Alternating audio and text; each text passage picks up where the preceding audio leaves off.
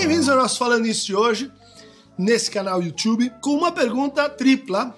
Isa Toledo, professor, gostaria de obter maiores informações para cursar uma disciplina sua como aluna de pós-graduação. Laura Miranda, Boa noite, quero muito fazer mestrado com sua orientação. Acompanho seus vídeos há bastante tempo. Sou graduado em psicologia e gostaria que você falasse sobre seu trabalho na USP. Sua linha de pesquisa, orientação para o mestrado, etc. Obrigado pelas contribuições de sempre. E Ariel, Ariel Neto, adoraria fazer mestrado com você. Também gostaria de recebê-lo, Ariel. Vou começar com uma, uh, duas considerações específicas uh, sobre o que vem a ser um mestrado, um doutorado, né? ou seja, um progresso em pós-graduação estrito senso, né? que não são cursos de especialização, de extensão, mas que, do ponto de vista acadêmico, eles formam pesquisadores, eles formam professores, professores ainda que são capazes de atuar em nível de pós-graduação. Né? Então, uh, aquela pessoa que tem interesse assim, em melhorar seu currículo, uh, que quer ter contato com uh, estudos mais avançados, que quer, enfim, de, estudar mais, mas que não tem um interesse e não tem algum entendimento do que é a vida de pesquisa, eu recomendaria começar por isso. Né? O que, que é a atividade do pesquisador? Então, o que, que são as bolsas, o que, que é a CAPES, o que, que é uma, um programa de pós, uh, como ele é avaliado, o que, que é um currículo Lattes, né? por exemplo. Essa é uma boa pergunta para diferenciar assim, as pessoas que têm um interesse em muito justo, legítimo, em ir para frente nos seus estudos, e aquele que tem um interesse específico em pesquisa. Né? Tem que ter um, um currículo Lattes, que é o currículo do pesquisador. Ele te ajuda também a uh, fazer um mapa de quem são as pessoas e quais são os interesses daquela, daquele programa onde você gostaria de prestar. Né?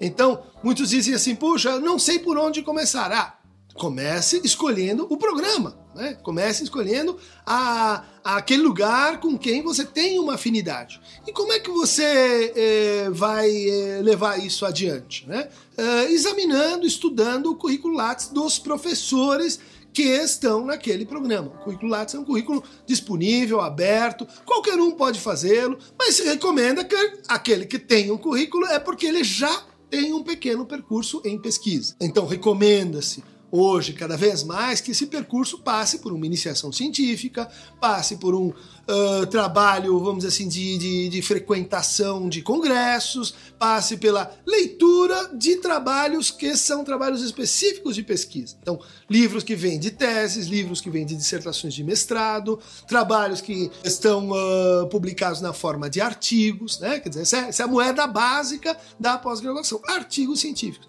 livros também. Livros, a nossa cultura psicanalítica ela ainda é primordialmente ligada a livros, baseada em livros. Mas os livros em geral têm uma, têm uma relação com, com artigos que são sínteses ou livros que são compilações de artigos daqueles que trabalham academicamente com pós-graduação em pesquisa. Mas isso tudo é uma introdução para situar assim o lado de cá do problema, que é o lado de tornar-se pesquisador. O lado de lá diz respeito a em psicanálise.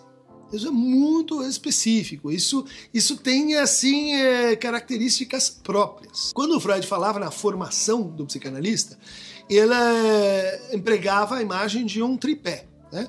Então, análise pessoal, a supervisão dos casos que você está conduzindo e o trabalho de estudo teórico. Né? A gente pode dizer que a pós-graduação seria um suplemento à formação do psicanalista. Ela ajuda a formação, mas ela não substitui a formação.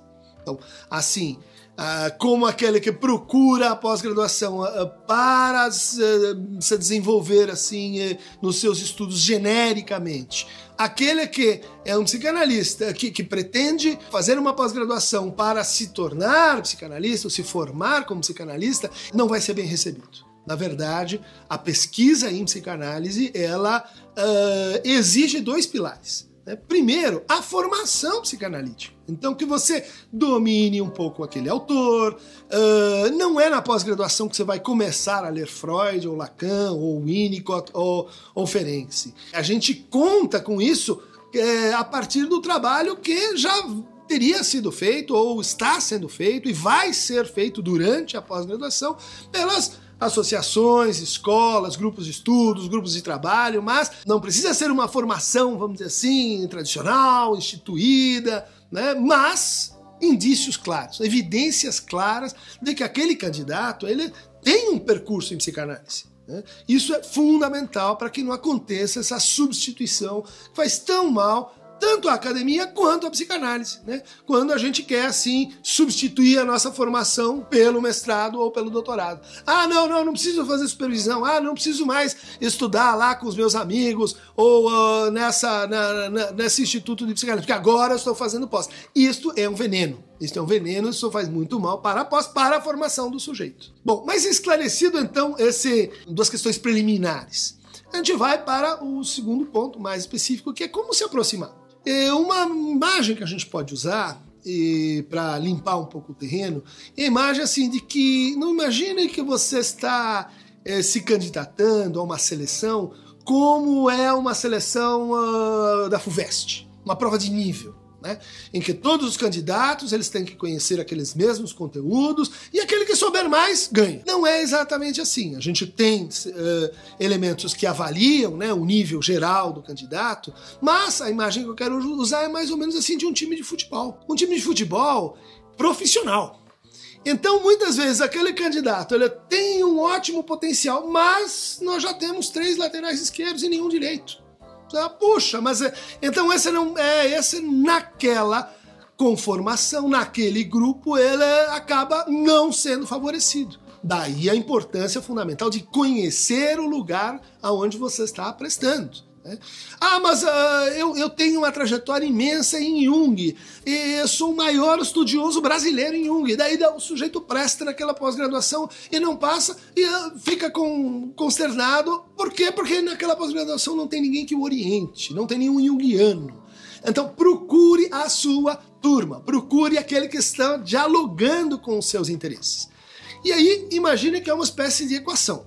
Tem os seus interesses, tem os interesses do seu orientador, tem os interesses da área de, do, do, do, programa em que o seu orientador está, está inscrito, tem os interesses da área em que vários programas estão inscritos, e tem um interesse mais geral e talvez mais importante, que é a demanda social, o país onde a gente se encontra, o que, que assim, o mundo real precisa. Né?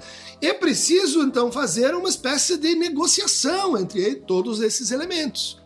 Aquele que diz, não, mas eu quero fazer uma pesquisa nisso, que é uma coisa super importante e legal para mim, e que muitas vezes não se situa como relevante para a demanda social, ou para aquela área, ou para aquele programa. Daí a importância de começar a frequentar, principalmente as universidades públicas. Elas são, como o nome diz, públicas.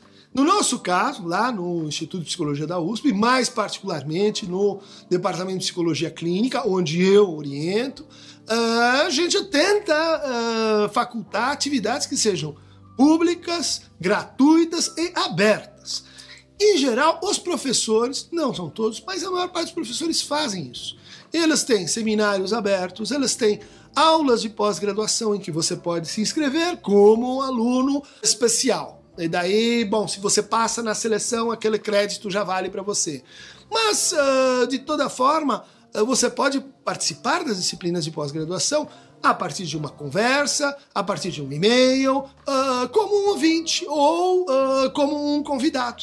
Isso é muito importante, porque aí você e seu orientador pretendido começam a ter assim uma, uma impressão um do outro. Porque muito na pesquisa deriva de que você, você vai trabalhar junto com aquela pessoa e com aquele time. Né? Então é bom que exista uma afinidade, uma simpatia, que exista uma, uma troca, um conhecimento mínimo prévio. Né? Alguns lugares exigem assim, um estágio naquele, naquele departamento para que a pessoa não se apresente como um incauto. Né? Não se apresente assim, olha, nunca vi você, estou aqui, estou prestando, sem eh, ter nenhuma conversa anterior.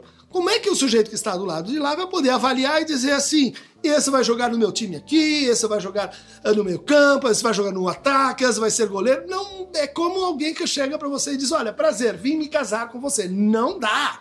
Não dá, por mais simpático, elegante, a chance disso não dar certo é muito elevada. Então, existem dispositivos, existem práticas que a gente estimula, que a gente convida vocês. Né? A universidade pública ela é aberta. Né? Esse canal é parte desse processo, da gente conseguir mais contato com, com vocês, que muitas vezes sentem assim, intimidados. Não, eu vou chegar lá, eu não vou entender. Talvez, mas Uh, não entendeu aqui? Venha uma segunda vez. Tem atividades de vários níveis. Tem atividades, tem aulas da graduação que você pode frequentar para ver como é que é. Quem trabalha em pós-graduação está sempre falando, indo a um congresso, a um seminário, publicando. Essa é a nossa prática de vida, esse é o nosso cotidiano. E ele mantém, então, muitas janelas para as pessoas que querem se aproximar. É possível que depois de um tempo você vai evoluindo, uma vez que você eh, mostra que você, assim, inclusive do ponto de vista funcional, você consegue vir à USP, você tem horários para isso, você tem tempo, você tem eh, aquilo cabe na sua vida. Isso já é um teste para a sua atividade de, de pesquisa.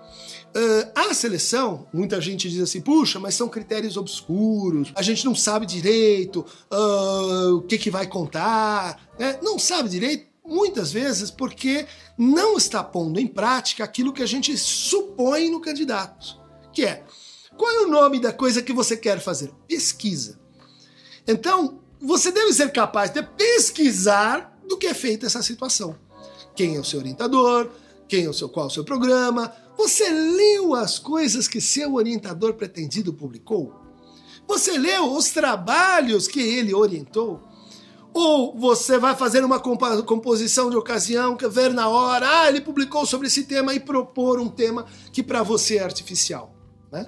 Ou seja, a pesquisa, a entrada na pós-graduação, ela, ela não é o início da pesquisa. A pesquisa, sua atitude de pesquisa, ela já, já vem sendo formada, ela já, já vem acontecendo. É como se depois que isso já amadureceu, a entrada ela se torna assim, natural, ela se torna parte desse processo. Posso dizer assim, a gente não faz fila de espera, a gente não reserva vagas, a gente não favorece, ah não, esse aqui é que é meu amigo, o outro não é, porque é uma composição para um time que tem que publicar.